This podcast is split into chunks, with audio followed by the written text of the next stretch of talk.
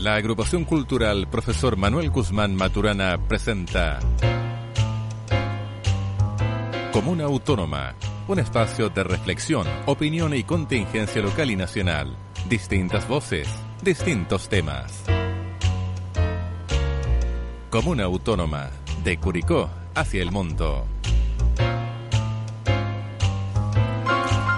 10 con 9 de la mañana. Esto es Comuna Autónoma, espacio de reflexión donde conversamos diferentes materias de la contingencia de la cultura, pero también de la política. El día de hoy vamos a estar hablando eh, de un programa especial del proceso constituyente con grandes invitados. Mi nombre es Rodrigo Méndez, en los controles Oscar Vargas y en la conducción David Gret. David, ¿cómo estás? Bien, ¿y tú, Rodrigo?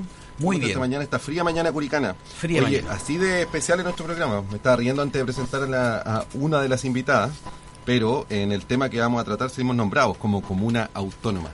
Hoy nos cita un programa especial, Rodrigo, eh, a propósito de eh, nuestro proceso constituyente en el país.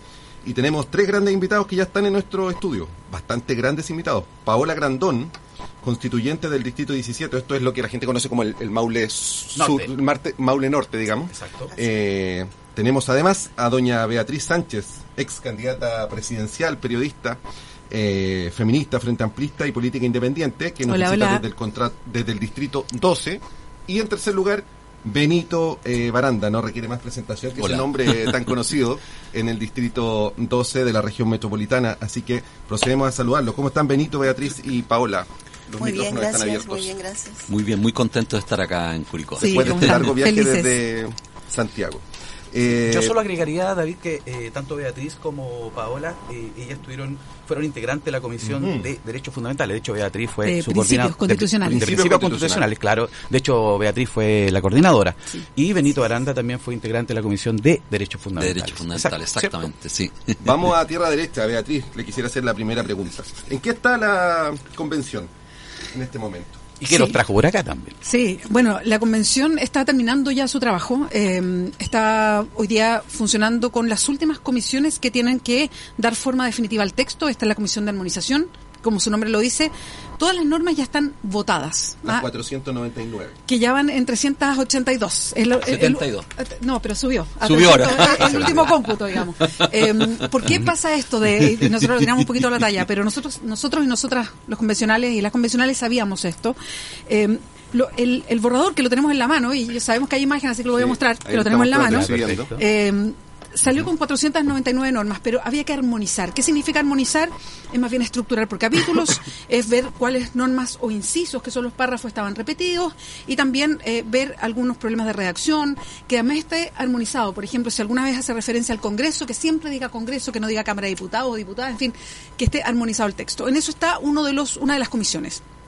Otra de las comisiones es muy importante de normas transitorias, o sea, es ver la progresividad en que esta nueva constitución, si se aprueba, empieza a operar en, el país y eso es muy, muy importante.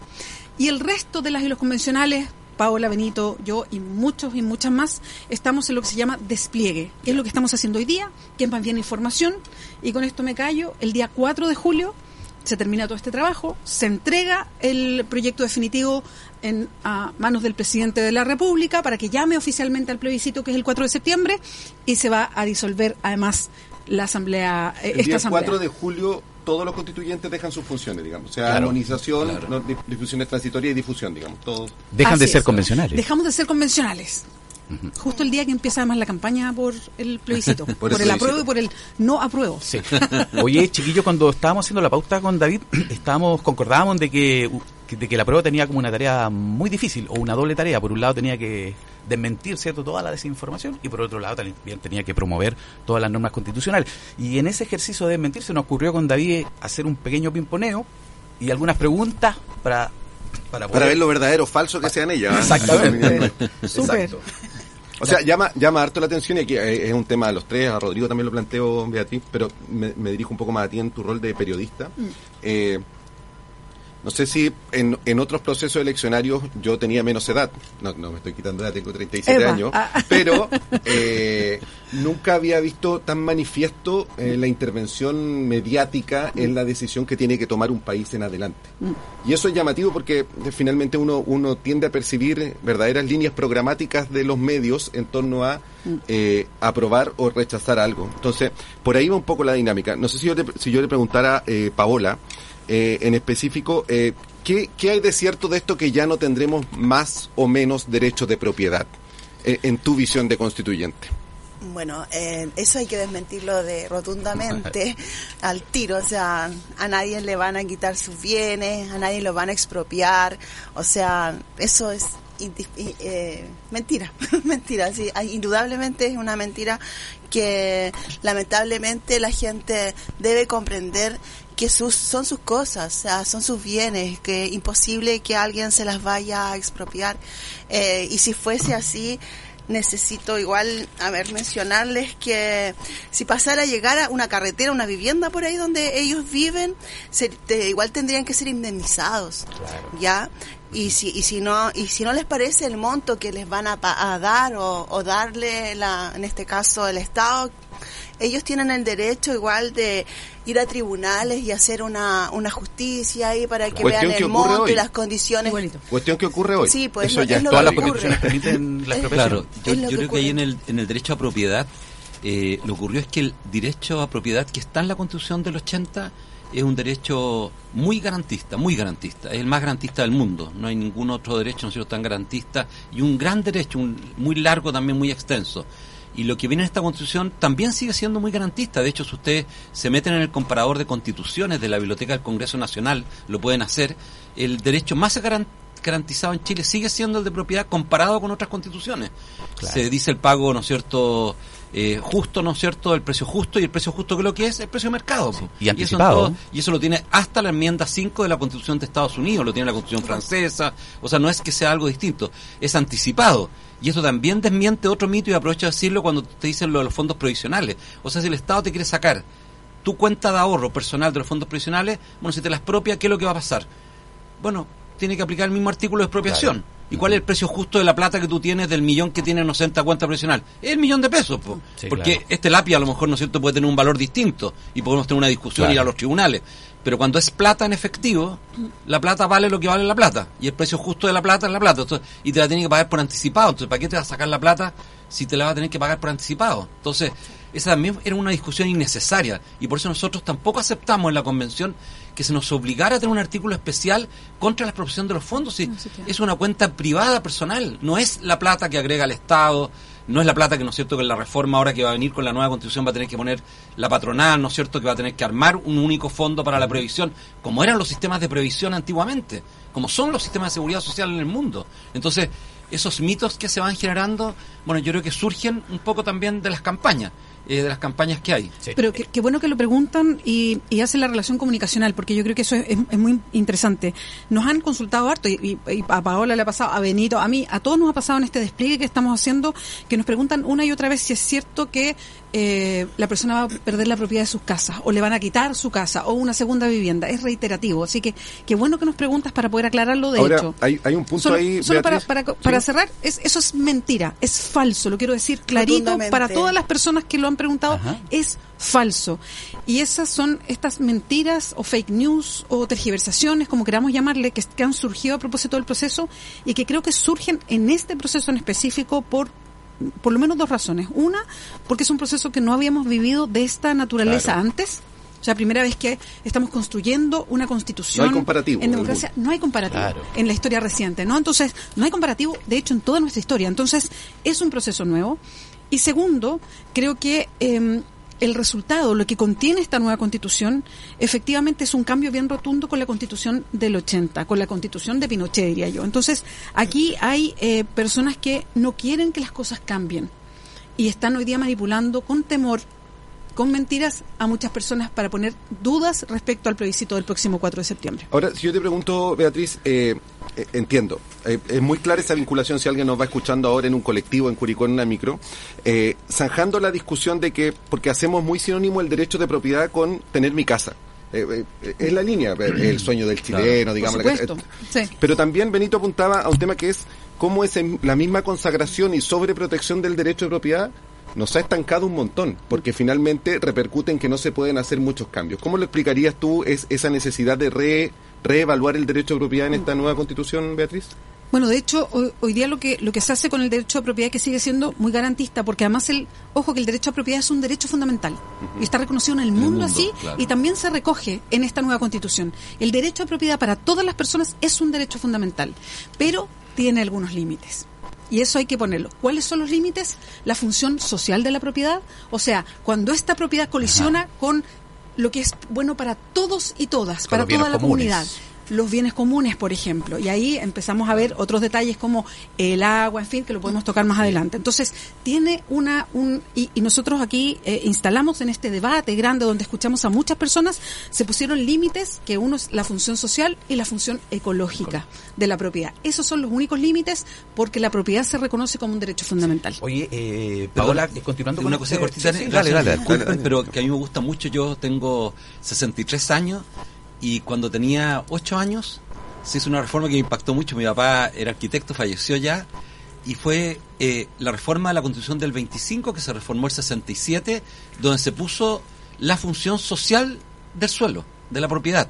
Y fue muy interesante esa reforma porque lo que dijo es cada vez que haya obras públicas, donde yo tenga, por ejemplo, que hacer una carretera, todo eso, pago el precio, ¿no es cierto?, de la propiedad. Y ahí se generó un poco de ruido porque se cruzó con la reforma agraria y todo, pero eso lo tenían ya muchos países, lo tenía Alemania, lo tenía Austria, o sea, no era algo... Eh, entonces lo quiero decir esto porque esto no es algo nuevo, esto es algo que está en la Constitución, que permaneció en la Constitución también actual, ¿no es cierto? Esa función social y que lo, nosotros le agregamos ahora la función ecológica. O sea, si tú vas a pasar arriba de un humedal, eh, vas a pasar, no se va a romper el cauce de un río, va a destruir algo que es un, hay una gran biodiversidad. Bueno, hay una función allí que tú no la puedes destruir porque si no va a generar un daño mayor para la comunidad. Entonces quiero agregar eso. ¿Y cómo, cómo contemplamos la ejecución de esa función social, Benito? Porque si, como tú explicas, cronológicamente la tenemos hace mucho tiempo. Pero ¿qué ha pasado? Que hasta el 2022 no nos ha funcionado la concreción de esa función social. ¿Qué elementos nuevos tiene esta constitución, este proyecto de constitución? Bueno, este elemento nuevo, yo creo que el primero es que tú recuerdas que esta constitución se construye y le tocó a, a la comisión, ¿no es cierto?, de la Paola y de la BEA trabajarlo eh, como un Estado social, democrático, de derecho, eh, con un Estado, ¿no es cierto?, plurinacional, ecológico, ¿no es cierto? Y eso ya cambia el rol del Estado frente a eso. O sea, por supuesto que la propiedad tiene una función social y vamos a trabajar para que esa función social se cumpla. Y la legislación se va a ordenar para eso. Ya, por ejemplo, uno de los graves conflictos de Chile hoy día es la no disponibilidad de vivienda.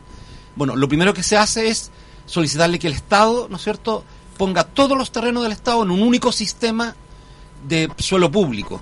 O sea, la función social no es solo para los privados, es también para el terreno del Estado, para la propiedad del Estado, que es el mayor propietario de tierra eh, urbana, ¿no es cierto?, de tierra en Chile, cu- como, eh, como único dueño, ¿no es cierto? Entonces, esa función social se va a empezar a aplicar. Y ahí hacer un alcance que en relación a la expropiación se decía que la vivienda no iba a ser propia. Por supuesto que la vivienda va a ser propia. Claro. El 65% de los chilenos tiene vivienda propia, la está pagando, es propia. Y así va a seguir, y el derecho lo va a asegurar. Por eso el derecho dice seguridad en la tenencia. En el primer inciso, segundo inciso del derecho de vivienda, dice seguridad en la tenencia.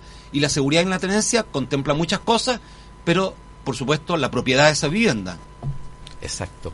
Oye, eh, siguiendo en esta mecánica de verdadero y falso, falso para después pasar ya de- derecho al tema de la- las normas. Pero parece que todos nos están dando falso. ¿no? Sí, parece que todos nos, da- parece que todos nos dan falso. Sí, ¿Es cierto o falso que el pluralismo jurídico elimina la igualdad ante la ley?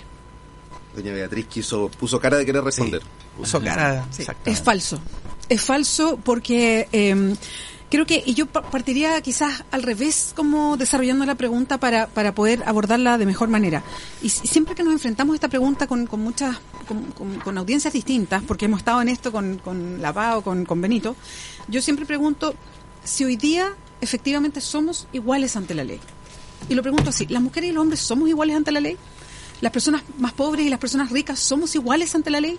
Y la verdad es que siempre escucho un rotundo no, no somos iguales ante la ley hoy día. Lo que busca sistemas de justicia, y digo lo que busca porque las constituciones no son rotundas, no porque está escrito una constitución, cambió todo mágicamente, y, listo, estamos listos. No, las constituciones lo que una va aprendiendo, porque aquí yo no soy abogada, pero lo que he ido aprendiendo es que las constituciones habilitan para que efectivamente las cosas empiecen a cambiar, ¿no? Entonces lo que estamos buscando con sistemas de justicia es que se habilite todo para que efectivamente recorramos un camino en que seamos todos y todas iguales ante la ley.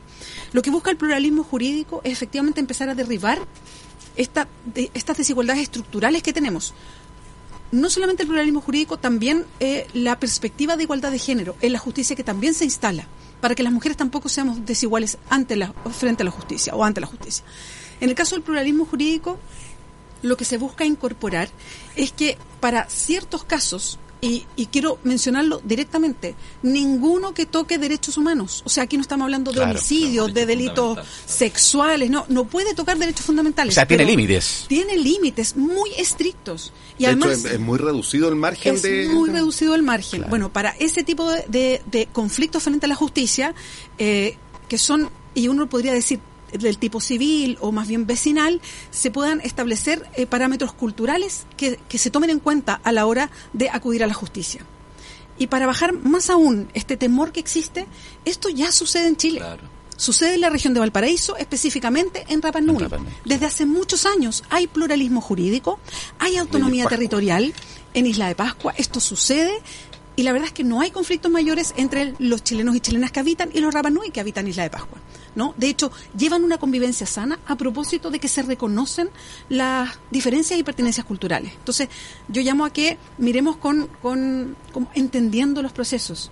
Y, y una sola cosita, cuando hablamos de que Chile es un país plurinacional o pasa a ser un Estado plurinacional que reconoce varias naciones o pueblos naciones en su interior, no es que la Constitución lo decrete. Lo que hace la Constitución es que reconoce algo que ya existe. Perdón, y aclarar ahí también que hay un principio de unidad jurisdiccional que eh, es extremadamente importante en los principios de justicia, que la, la cúspide, ¿no es cierto?, la justicia es la Corte Suprema. Entonces no es que haya justicias paralelas, hay gente que ha dicho no, hay justicias paralelas o, lo comparan, no sé, con la justicia militar y todo eso y dicen, no, si ya la tenemos, no, no, la Corte Suprema es la cabeza de la justicia y no hay un sistema de justicia paralelo. Lo mismo va a ocurrir, ¿no es cierto?, con la justicia vecinal. Cuando desarmemos, ¿no es cierto?, los juzgados de policía local. Bueno, es parecido al problema jurídico. Tú lo que haces es bajar al vecindario la resolución de los conflictos.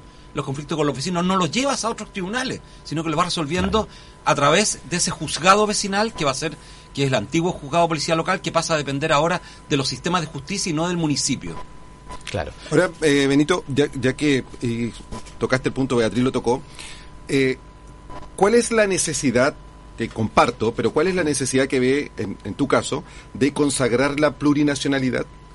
¿qué, ¿Qué punto nos viene a zanjar o qué realidad nos viene a reconocer al respecto? Porque pareciera que ya que estamos hablando de los mismos fake news, es como que la plurinacional nos, nos traería una división, digamos. Muchos países dentro de un país, o esa es la caricatura que se va a entender.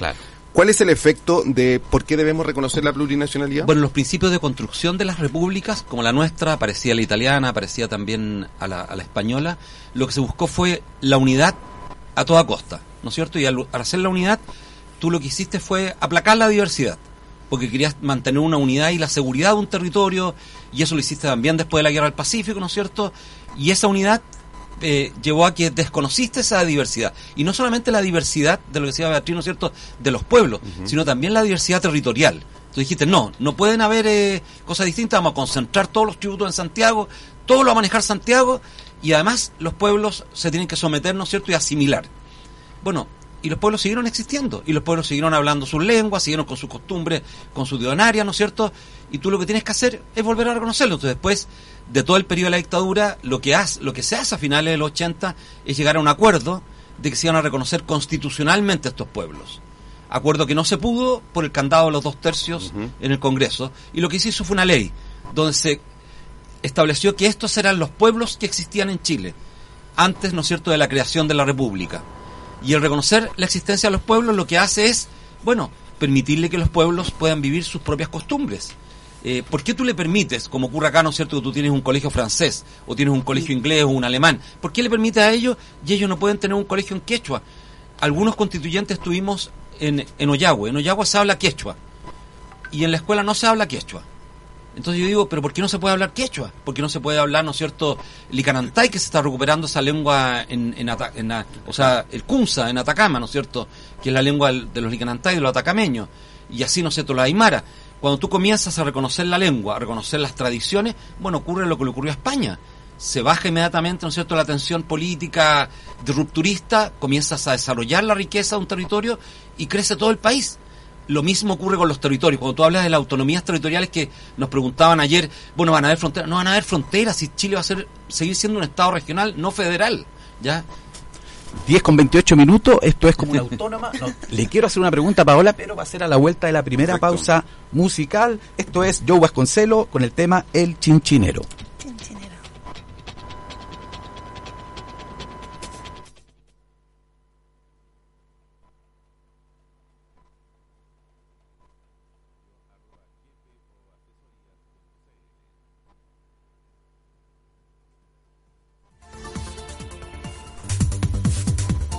En Radio Alfa Omega 106.5 de la frecuencia modulada estamos presentando Comuna Autónoma.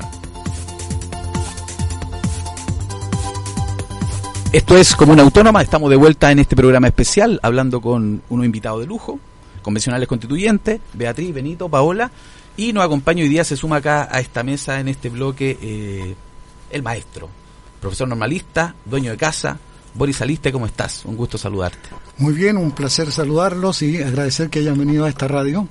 Es muy importante, esta es la radio de la cultura, y es muy importante que nos comuniquemos con la gente lo que está ocurriendo en nuestro país, los sentimientos y los problemas que tiene el común de la gente. Por ello, yo en particular, aprovechando la visita de ustedes, más que preguntar sobre los artículos, ¿cierto? Y reflexionar sobre su redacción, si la palabra es exacta o no exacta la que pusieron, la que voy a preguntar sobre lo que pregunta el común de la, de la gente como medio de comunicación. Primero quiero saber, o importante saber, cuál es el sentimiento que ustedes tienen que trabajaron durante tanto tiempo, a jornadas largas, completas, en donde todo un país, en gran mayoría, dijo queremos que se instalen, estudien, reflexionen, etcétera, etcétera, concluye este trabajo y en gran medida para el común de la gente estamos igual. El 50% o más dice aprobamos, el 50% o más dice rechazamos y seguimos teniendo un país absolutamente dividido y un país donde se va tomando la palabra para crear todo un conflicto, toda una situación de gravedad, donde las interpretaciones son según como me levanté o como cierto anda mi día y en verdad estamos perdiendo la esencia de lo que generó esta convención y la esencia de lo que Chile espera. ¿Cuál es el sentimiento después de tanto trabajo? Decir, estamos igual con un país dividido, con un país que podría ocurrir que rechace la nueva constitución o con un país que podría decir, por una minoría muy, muy débil, apruebo. ¿Cuál es el sentimiento? Bueno, a mí lo único que me produce eso es un deseo de poder comunicarme más con las personas y conversar más con las personas para que ojalá a partir del 4 de julio conozcan efectivamente los artículos y no caigamos en la tensión política habitual, ¿no es cierto?, de la polarización, sino que conozcamos el texto. Y la labor nuestra, de Paola, Beatriz, mía, ¿no es cierto?, todos estos días ha sido dar a conocer el texto. De hecho, yo he dicho eh, no estamos en una campaña por algo, sino que lo que estamos es dando a conocer el texto.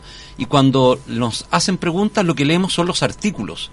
Nos ha tocado por el Distrito 12 con, con Beatriz estar mucho con personas y lo que tomamos es el borrador y leemos el artículo. El artículo que está hoy día, ¿no es cierto?, en las comisiones, no está totalmente ordenado, pero a partir del 4 de julio está ordenado. Y segundo, lo que yo le he dicho a mucha gente que votó rechazo, ¿no es cierto?, eh, y que no quieren leer el borrador, yo le digo, lean el borrador, lean el borrador cuando esté listo porque yo creo que leyendo se van a dar cuenta también de que muchos de los contenidos que están allí las y los interpretan y que tienen que salirse de sus posiciones políticas para comprender que lo que está allí eh, beneficia mucho a Chile, le, va, va, va, a abrir una puerta que no, no, hemos sido capaces de abrir en el pasado, entonces, y fue construido de manera colectiva. Paritaria, ¿no es cierto?, con la misma cantidad de hombres y de mujeres. Eh, yo me emociono, me emociono mucho leyendo el borrador. Yo iba leyendo y mi grupo de repente, que somos 13, había pesimismo en algunas cosas que había que votar y todo. Yo les decía, oye, ¿han leído? Y yo decía, lean. Yo todos los sábados me levantaba y lo primero que hacía era leer lo que habíamos ido construyendo.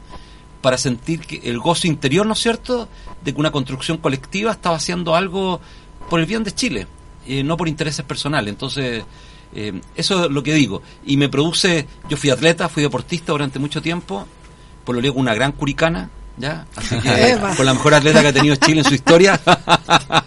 Entonces, eh, yo creo que el, eh, cuando hay mayores obstáculos y hay mayores dificultades, mejor, porque tenemos que trabajar más. Tenemos que trabajar más con la gente, conversar más con la gente, destinar más tiempo.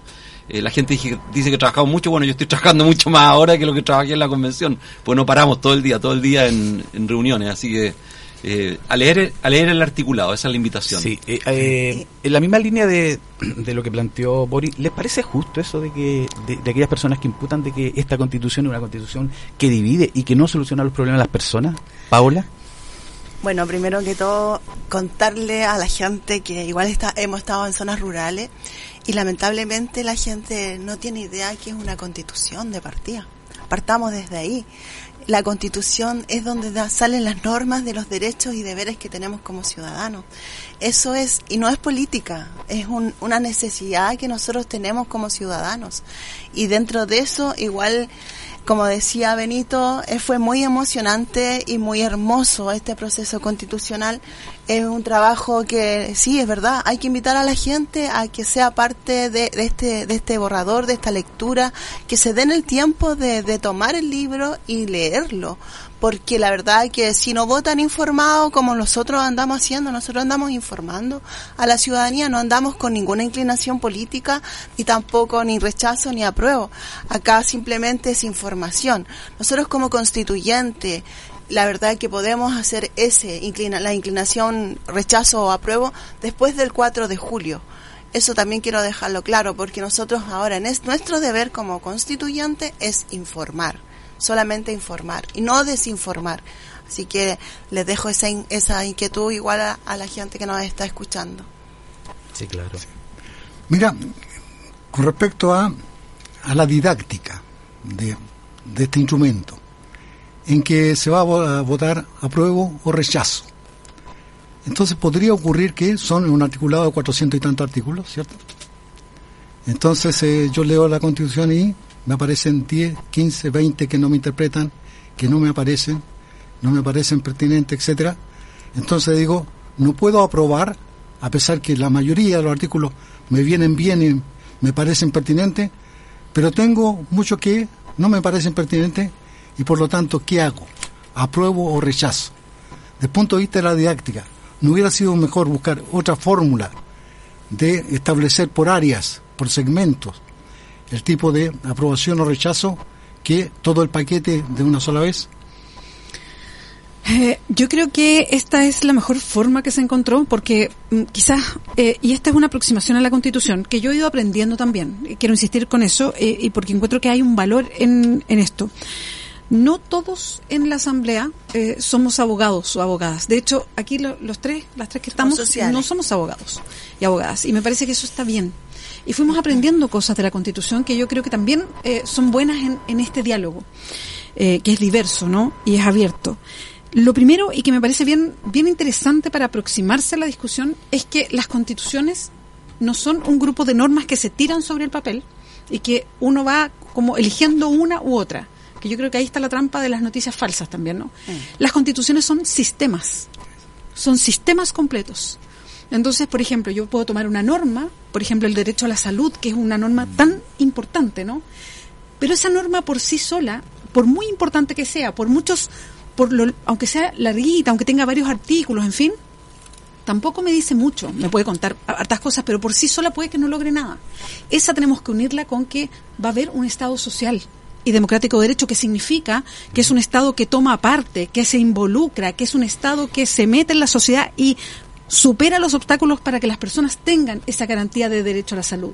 Que además va a haber una defensoría popular, una defensoría de las personas, para que las personas digan, yo tengo esta garantía, me lo dice la Constitución. Entonces, esa defensoría dice, tiene razón esta persona, vamos a tribunales a exigir esta garantía. O sea, varios artículos van a darme a mí como una ciudadana de Chile la garantía de tener derecho a esa salud que consagra la Constitución. Por eso es que no caigan en la trampa de leer una norma, de leer una palabra, de leer algo que no me gusta, porque las constituciones funcionan como un sistema. Por eso es bueno este diálogo, para entender que esto es un sistema de protección, es un sistema que nos cambia esta mirada, es un sistema que cambia el Estado, la forma en que nos relacionamos con el Estado, la garantía de las cosas, los derechos, qué tipo de derechos, qué entenden por sistema de salud, sistema de educación, sistema de seguridad social, sistema de justicia es un sistema la Constitución. Claro, y la construcción, perdona, la construcción de la Constitución, como tú tenías eh, los dos tercios, ¿no es cierto?, para aprobar, eh, eso implicaba que todos teníamos que ceder.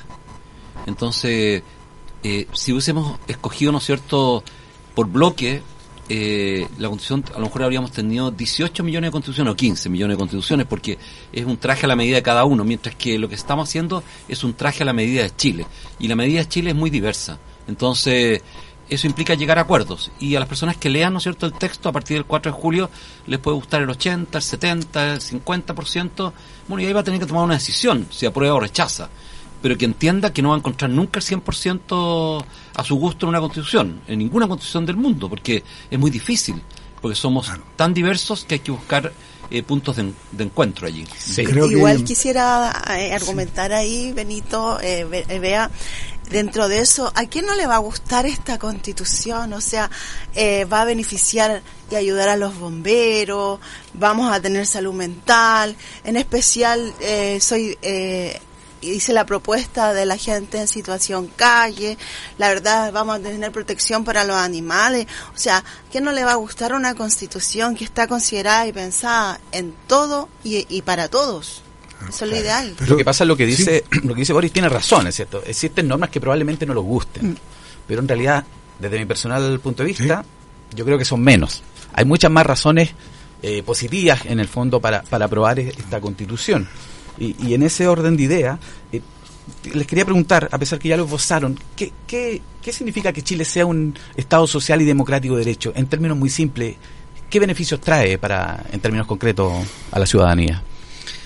A ver, eh, hoy día el Estado, eh, y ahí con la Paola eh, estuvimos en esa discusión porque tocó justamente a la Comisión de Principios Constitucionales ver los principios generales, donde está este artículo 1 que consagra a Chile como un Estado social y democrático de derecho. A ver, hoy día tenemos un Estado que es subsidiario. Y eso no quiere decir que se eliminen los subsidios, ¿no? Como para aclararlo de entrada, porque también se ha levantado esa sospecha. No es así. El Estado subsidiario quiere decir que es un Estado que se resta, que toma palco, que deja que eh, los privados o el mercado se encargue de eh, todos los aspectos de la vida, incluso de los derechos sociales. Y por eso tenemos salud, donde eh, el que uno tenga o no tenga plata marca una diferencia. Y hay privados en la salud y está también la salud pública. Lo mismo pasa en educación, para que si las pensiones, ¿no? Tenemos un, un sistema privado que se encarga de las pensiones.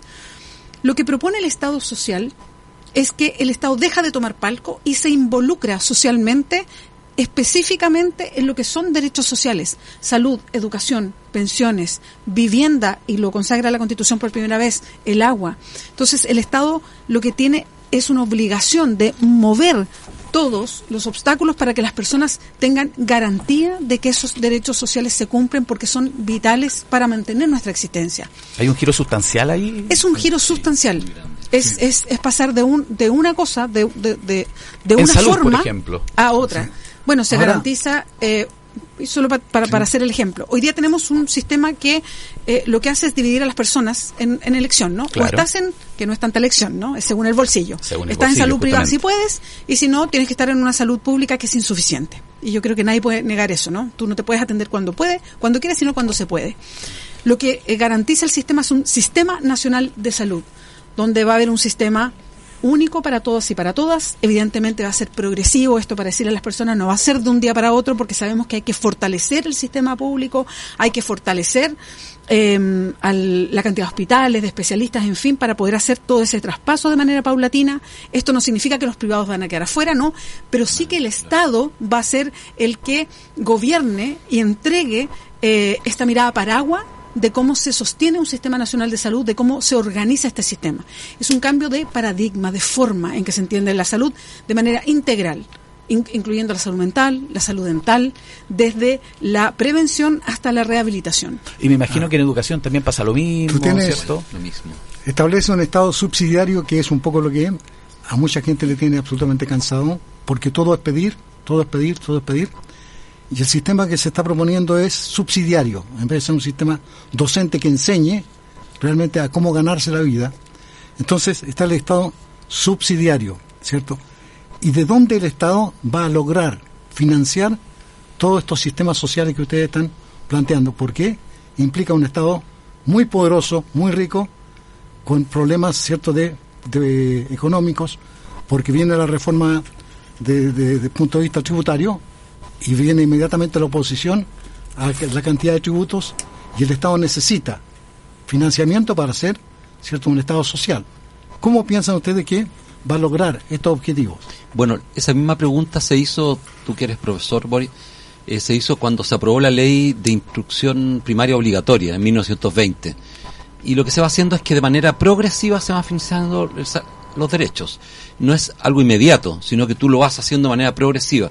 Y se logró esa educación primaria obligatoria, tú recordarás, ¿no es cierto?, de seis años, como 30, 40 años después, se va logrando, cuando tú lo pones en la Constitución, lo vas logrando.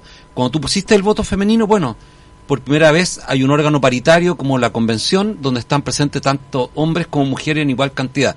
Eh, esa progresividad la pusimos en los derechos fundamentales.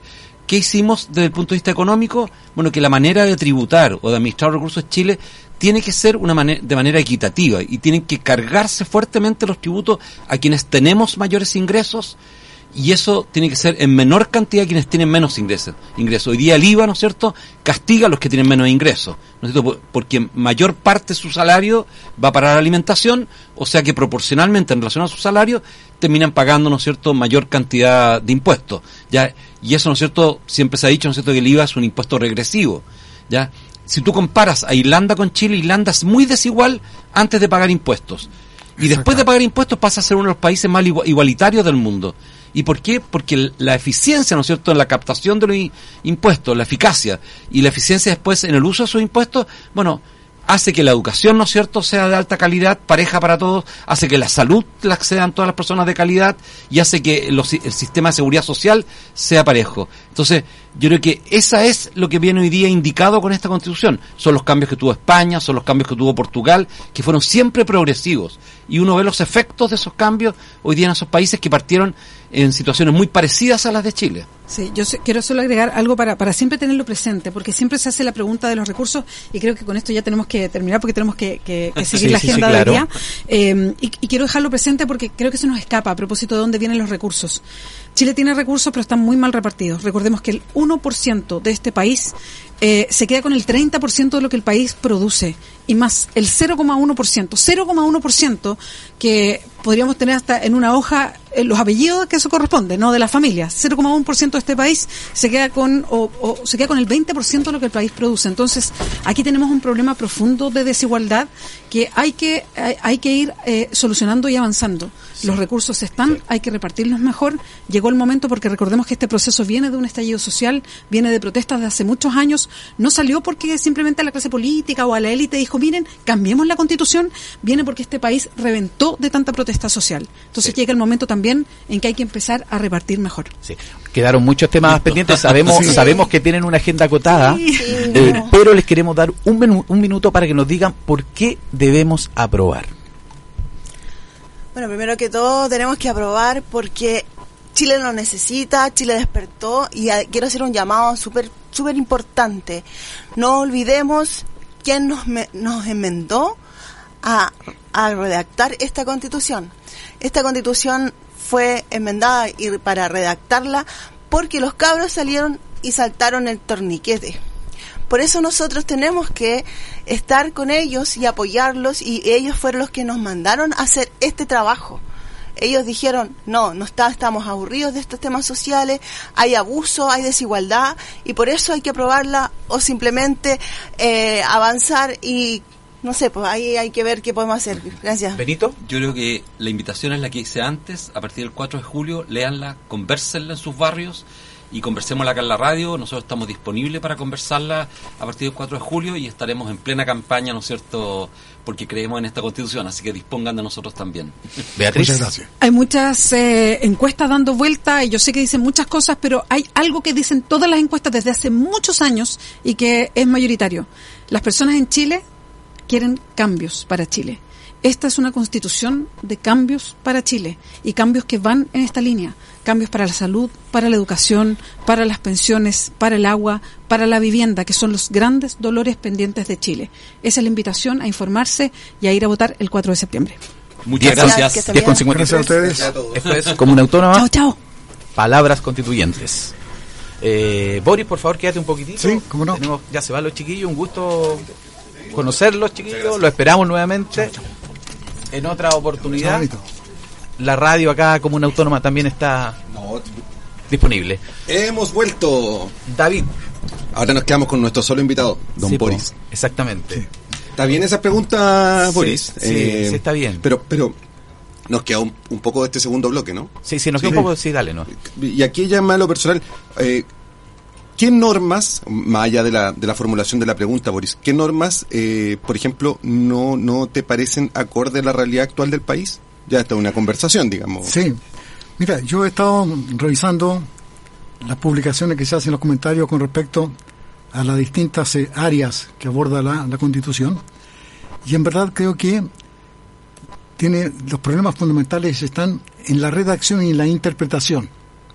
Entonces, si la Constitución No en los principios, digamos. no los principios. Claro. Si la Constitución es un instrumento de orden jurídico, preciso, exacto, que no puede crear duda, creo que precisamente los problemas que se generan están en que hay términos que generan duda. Cuando tú lees, por ejemplo, que las, eh, los eh, etnias, los aborígenes pueden tener autogobierno. Entonces tú dices, si este autogobierno llega hasta dónde, cuándo transgrede, cuándo no transgrede, si están dentro de un marco que es el cierto el gobierno con la constitución política de, de Chile, etcétera, cuál es el, hasta qué parte corresponde que, que ellos tengan autogobierno, no, no lo define claramente. Eso, eso, queda, eso es para materia de ley, Boris. Exactamente. Muchas, muchas cosas, sobre todo con el tema plurinacional, queda, Entonces- queda bajo lo que va a, a definir el legislador. O sea, hay una posibilidad en que son materias que quedan bajo eh, la normativa de la creación de una ley, como dice Rodríguez. Exacto. Eh, porque el, el problema de interpretación va a estar siempre, Boris, ¿no? Siempre. El actual, digamos, siempre, Siempre. topamos con el Tribunal Claro. Constitucional, que es el que nos Ah, tiene claro. que iluminar en torno a cómo se interpreta o cómo no se interpreta, o cuáles límites nos establecen. Entonces, es allí donde pienso que la constitución, o sea, la convención, tuvo debilidad porque hay una gran cantidad ahora de decir, esto lo resuelve una ley, se va a dictar una ley. Entonces, volvemos al esquema tradicional de Chile que, frente a situaciones que van pasando, lo primero que aparece, voy a presentar un proyecto de ley. Vamos a mandar al Congreso una nueva ley. Entonces este país se llena de leyes, pero no se llena de cambios, no se llena de transformaciones. Ahora, y ahí está eh, el problema. eh, Es, llamativo eso que antes de que tuviésemos a los constituyentes, eh, Boris, hablábamos y veníamos con Rodrigo interpretando un tema un poco la... Porque todos los lunes salen encuestas, la encuesta C. Claro. Sí, Entonces hoy en día arrojaba más o menos como un 18% de... o sea, técnicamente entre la prueba y el rechazo hay un empate Un técnico. empate. Eh, y hay un y el porcentaje que crece es de los que aún no tienen definidos. Entonces, yo sé que técnicamente es bastante improbable la creación más allá de la idea de esta tercera vía Boris que se plantea hoy en día. Pero pero eh, hay determinado número de población que le parece muy llamativa esa idea. Eh, y, y claramente hoy en día estamos entre- los que aprobemos para reformar eh, o rechacemos para reformar, etcétera, etcétera. Entonces, eh, ¿cuál será el argumento de esta población no contenta con este proyecto constitucional? ¿Será el texto en sí o más bien los constituyentes? yo dijera que más bien el texto, ¿cierto? Que no, no lo ha leído, no lo ha asumido, no lo ha discutido, no conoce realmente cuáles son los principios fundamentales y en la gran mayoría está actuando por el oído de lo que ha escuchado del comentario que se ha hecho, que en muchos casos no simplemente es bien intencionado, sino que es de acuerdo al interés que hay. Entonces la gente está actuando, si tú empiezas a hacer una, encuesta, leíste, le, leíste, te vas a encontrar que la más alta mayoría te va a decir, no, no, pero ¿qué sabe? Ah, sé lo que dijo qué, sé lo que publicó tal. Y entonces en este momento la gente está actuando por lo que ha escuchado, Mm. por eh, y principalmente por lo que tiene sentido de la decepción. Porque en un país como el es nuestro, un punto muy importante. en un país como el nuestro, anda mucho más rápido la decepción, ¿cierto? La, la parte de- de- derrotista, el que no le ayuntamos, el que seguimos igual, el que no pasa nada, etcétera. Entonces, eso cada día va ganando más terreno y eso lo- de alguna manera lo van a, ¿cierto? a, a encomendar o a, a indulgar en el sentido del rechazo, no me cabe la menor duda. Si Por eso, por eso el el- llamado, David, es a, a informarse, sobre todo por medios oficiales. Y bueno, y por otro lado también, como dice Bori, a, a tratar de hacer el esfuerzo de, de leer el borrador o de involucrarse con algún comando ciudadano, independiente de la opción que tenga, pero, pero para poder ilustrarse en relación al, al borrador. Igual es llamativa esa, esa figura de, de, de cómo se maneja el, el defecto en el fondo, Rodrigo. Porque, por ejemplo, Claro. la semana pasada, no sé, me, me crucé con un matinal y le preguntaban más o menos, más menos de estas respuestas de estos despachos galleteados que hacen el público, eligen a uno de la prueba y uno del rechazo. digamos. Pero eh, en el rechazo me llamaba la atención que dos o tres veces el primer argumento de tres personas para rechazar era Rodrigo Rojas Vade. O sea, e- Claro. ese era ese daño a la fe pública Exactamente. es, es real. ¿ah? Sí. Yo, yo creo que, que está bien la sanción social a alguien que básicamente pololeó con un delito, digamos ahí, de independiente haya devuelto la plata. ¿no? Pero cómo eh, determinada persona con un actuar genera un daño tan grande en circunstancias que otras personas con un actuar igual o peor de reprochable no han causado ese daño a la fe pública como lo vemos en este sentido. Entonces, es llamativo el cómo, cómo, cómo no se ha logrado despegar el texto de los constituyentes. Digamos, no, no, no, no, se, no se desliga. Porque los otros argumentos son que está lleno de cabros que son muy jóvenes, que no tienen experiencia. No, y hay, en mi opinión, errores como el siguiente. Yo lo tengo anotado acá incluso de, eh, de lo que nos llegó cuando se generó esta ida de los constituyentes a Antofagasta. La de los 500 millones. Realmente como un viaje de turismo para el común de la gente. O sea, ¿qué pasa? ¿Antofagasta tiene algún nivel de inspiración especial para efecto que hay que ir allá para hacer una mejor redacción de un instrumento técnico? Recordemos que hubo hasta un candidato que subió a la montaña para inspirarse, etcétera, etcétera. Entonces, con un país que está llorando por problemas económicos y frente a eso se toma la decisión, vayamos hasta Antofagasta, allá vamos a terminar de redactar, etcétera, y esto cuesta 500 millones, esto significa contratar pasaje aéreo, significa alimentación. Entonces son, Pero, pero, era, juicio- pero esas son las normas que, eh, que se establecieron entre ellos mismos, Boris. Desde el inicio. Sí, por Ah, supuesto, es parte de- del de, reglamento. de acuerdo, pero pasa lo de siguiente. la propuesta de trabajo territorial que tenían que hacer los Es convencionales. que, po. es que el No trabajo una cosa que se le haya ocurrido como ya hoy día, sé que ya la próxima No, semana nos vamos es que es chiquillos un a trabajo- San Pedro de Atacama. Pero pueden ser distintas formas de trabajo territorial. Pero, exactamente, pero lo que tú estás diciendo es lo que nunca llegó a la gente. Claro. Para la gente lo que llegó Ah, claro, es que se fueron claro, los claro. convencionales a Antofagasta, ¿cierto? A la piscina con agua temperada, etcétera. Es nuestro país. Así funcionamos. Sí, bueno, es que hay un tema también Porque de no la tenemos salvaje... buenas vías de comunicación Sí, bueno, en que siempre se diga la verdad, sino que se dispara desde el lado en que tiene su línea editorial en medio de comunicación. sí, pues, ese es el Y tema. eso lo tenemos claro en este país, en que no todos los medios de comunicación, o son, digamos, muchos los medios de comunicación, en que tienen una línea editorial. O sea, yo creo que el 99% tienen una línea editorial hoy en día marcada. Entonces, y eso es lo mismo que vamos a tener los próximos días las cápsulas, ¿cierto? O los microprogramas eh, del apruebo y el rechazo. Yo les prometo que van a ser exclusivamente, en el caso del rechazo, sobre lo que les parece que es un error y que esto y que lo va a Claro. dañar y que lo va a perjudicar. Y del otro lado va a ser poesía. Y la gente es lo que espera concreto. Dígame exactamente lo concreto, lo de la verdad de esto. No con ambivalencia. O sea, lo de los sentimientos de los buenos y de los malos, ya esa historia pasada en Chile. Hay como eh, distintas maneras de etariamente interpretar la realidad. Porque, por ejemplo, si yo, si, si yo sentara aquí a un invitado que probablemente tenga, no sé, 27, 28 años, nunca le vendría a su mente la consulta que tú hiciste, Boris, a los constituyentes. ¿De dónde salen los fondos para esto? O sea, ¿de dónde concretamos la, en tu- voy a reproducir tu lenguaje, la poesía? Sí. ¿Cómo la aterrizamos y de dónde salen un fondos en un país con nuestra realidad? Digamos, con nuestra realidad de recaudación, con nuestra realidad de la realidad de la industria, la realidad de educación de la población, etcétera. Entonces, no deja de ser llamativo cómo se va a comportar este patrón o este padrón electoral en torno a esto. Por- Porque finalmente tenemos un voto obligatorio, pero en la mañana escuchábamos en la radio con Rodrigo, eh, no se espera que voten más allá de 7.200.000 personas. Voto obligatorio, eh, voto voluntario, pero el, el- debiese andar por ahí la, la decisión. Y, le- y, lo, y lo- los predictores de, de votación hablan de un 53-47, por ahí debiesen, debiese andar el, el porcentaje y, y lo siguen tirando un- a un escenario real de la prueba, digamos. Pero también otro punto va a ser hacerse cargo del día uno después. Exactamente. Claro. ¿Qué hacemos con una consagración de un 47 versus un 53? Exactamente.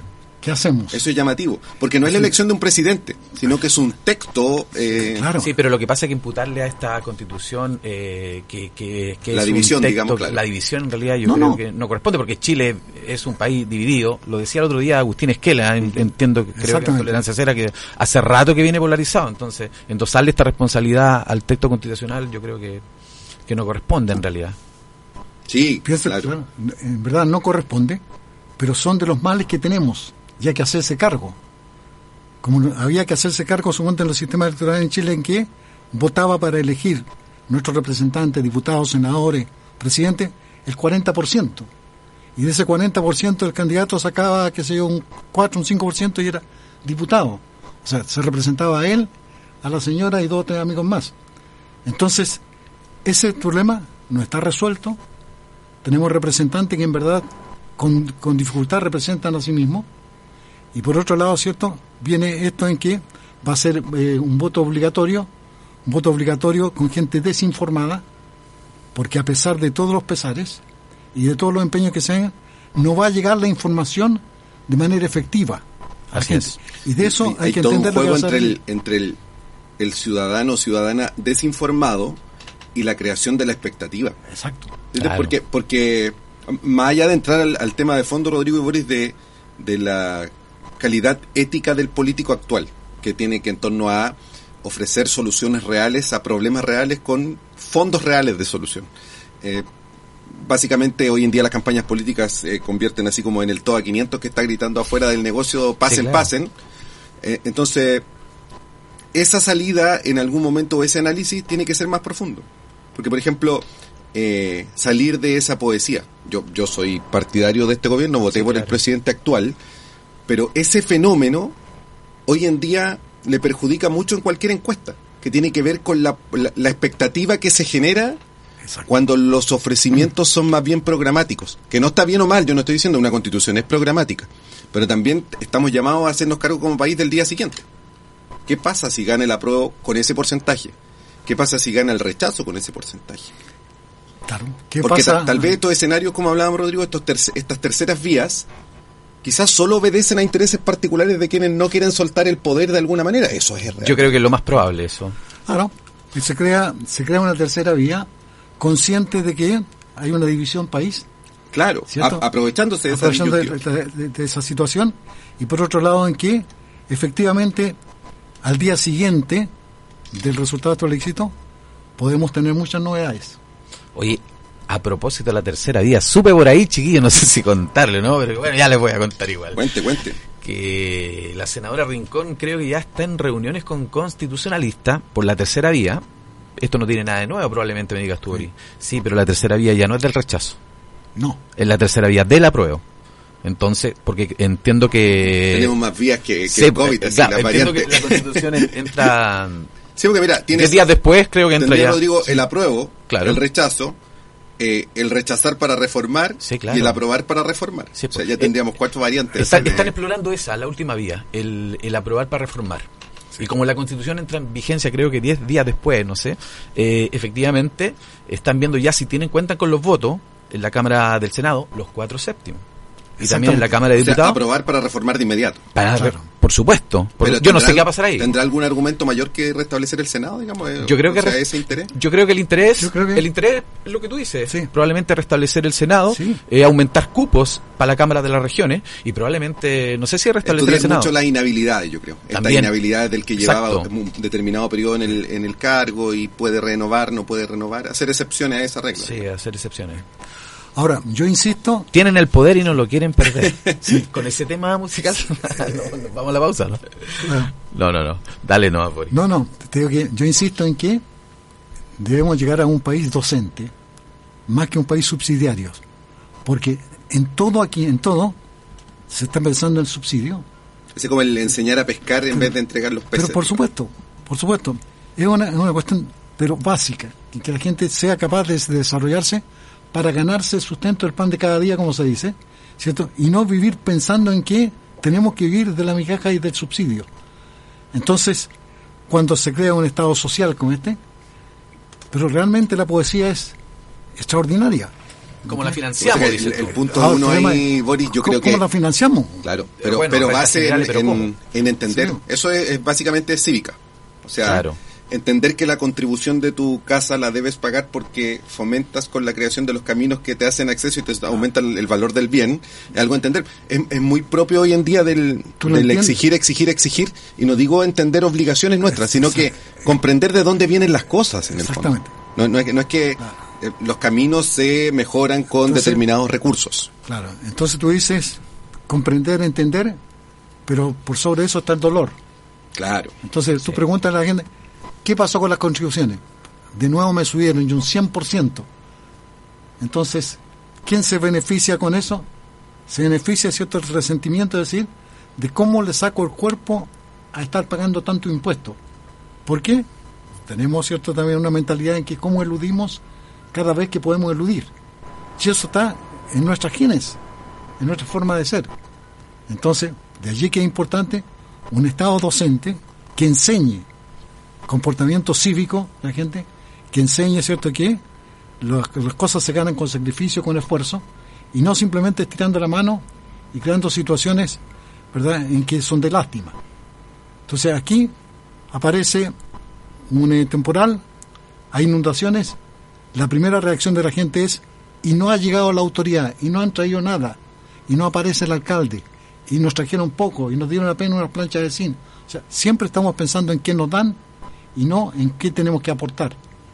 Y ese es un tema que es importante resolver con educación, con enseñanza. Sí, bueno, pues yo, yo, está bien, está bien lo que tú dices, pero yo creo que, yo creo que lo que hace en el fondo esta, esta constitución es que genera condiciones, genera condiciones para que, para que posteriormente el poder legislativo cree mecanismos para generar un montón de políticas públicas en diferentes, en diferentes ámbitos de la vida.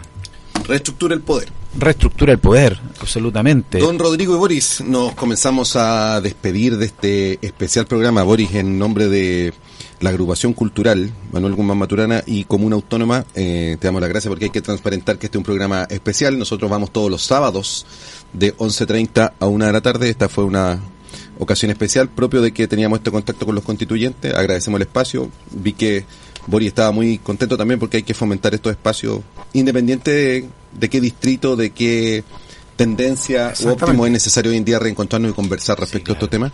Así que en lo personal me despido, un gusto a nuestro radiocontrolador, a nuestro amigo Ricardo que estuvo encargado ahí de la ceremonia de recibir y despachar a los constituyentes, a Rodrigo un gusto como siempre y Boris, muchas gracias nuevamente de parte de mi persona. Me despido, David por acá y nos vemos el sábado en un próximo episodio de Comuna Autónoma. Boris, Bien, Rodrigo, Por mi parte, muy agradecido esta invitación y por supuesto que hablando ahora en nombre de la radio, siempre dispuesta porque nos interesa la cultura.